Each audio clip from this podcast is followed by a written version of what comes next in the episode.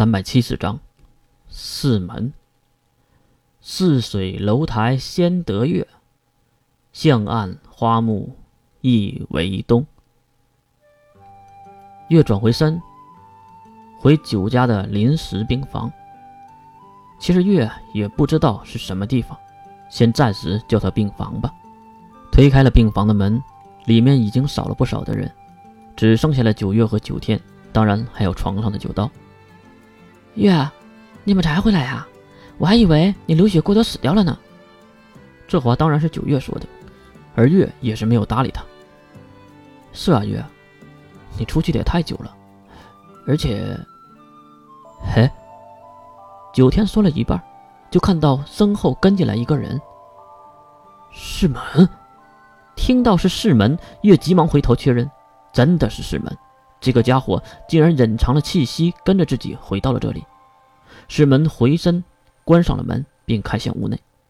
看到世门的举动，九刀马上在病床上蹦了下来，并将九月和月揽在身后。你别乱来，世门。世门却一脸的坏笑。呃，我要说什么来着？让我想一想啊。就看世门故意的装作思考。然后眼中的余光还看向了月，哎，对对对对对，是这么一回事啊。那个，呃，金龙透正在清扫寒天一族的高层人员，你们如果不想被波及的话，赶紧离开吧。你说什么？震怒的并不是九家一行人，而是月。他不明白为什么世门会在这个时候来说这样的话。难道世门他们有自己的想法吗？可是九刀根本不可能相信世门的话。我知道了。那，请你出去吧。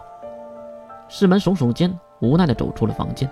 临走的时候，还看了一眼不理解的月。看着世门离开，屋内的气氛很是奇怪。不过，再看月和九刀还有九天的眼神，就知道几个人还是有些相信的。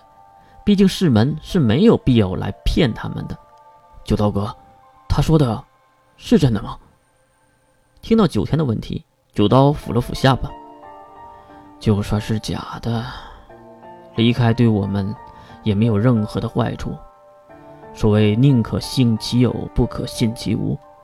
九月，去找你九离叔叔，要快。九月点点头，马上就冲出了房间。月则是将九刀重新扶到了床边上，让他好好的休息。可是九刀却一心的想马上离开。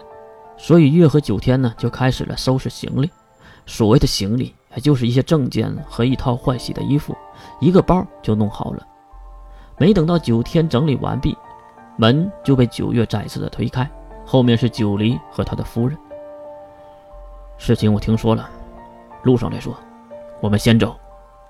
九黎没问什么，直接带着几人迅速离开。看着九家的人急匆匆的离开。不少的人都投来了异样的目光，当然也会有人问为什么要走。九黎说自己的未来媳妇儿有了胎动，要去医院检查一下，这个理由就没人怀疑了。而那人也是嘻嘻的笑了一句：“是男是女，和他说一声。”月此时在想，要烧纸告诉你吗？刚刚离开了酒店的九家一行人，在门口又碰到了熟人，是月的熟人，其中一个身穿华丽衣装。但是非常的肥胖，光秃秃的头顶有一条从眉毛到后脑的巨大疤痕，另一个则是身材高大，一表人才，不过却很瘦弱。这还用猜吗？就是艾略特婴童和他的弟弟淼。怎么，你认识他们？见月看得入神，给他开门的九黎好奇地问着：“艾略特家族的两个当家，为什么会在这里？”听到这话。九黎还回头多看了两眼，确认后，九黎的脸色更加难看了。估计师门那小子说的多半是真的。九黎应该在想，这么多的其他一族的高层来到这里，一定不是简单的看序列之战吧？赶紧上车吧，小月。九黎的催促，月还是没动弹。怎么了，月？车内的九天好奇的看着外面还没有上车的月。月的大眼睛来回的转动，好像在想着什么。月，九天再次的喊声，让月重新回归现实。啊，啊，没事，走吧。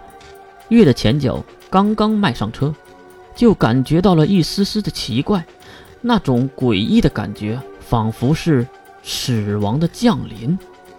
小主，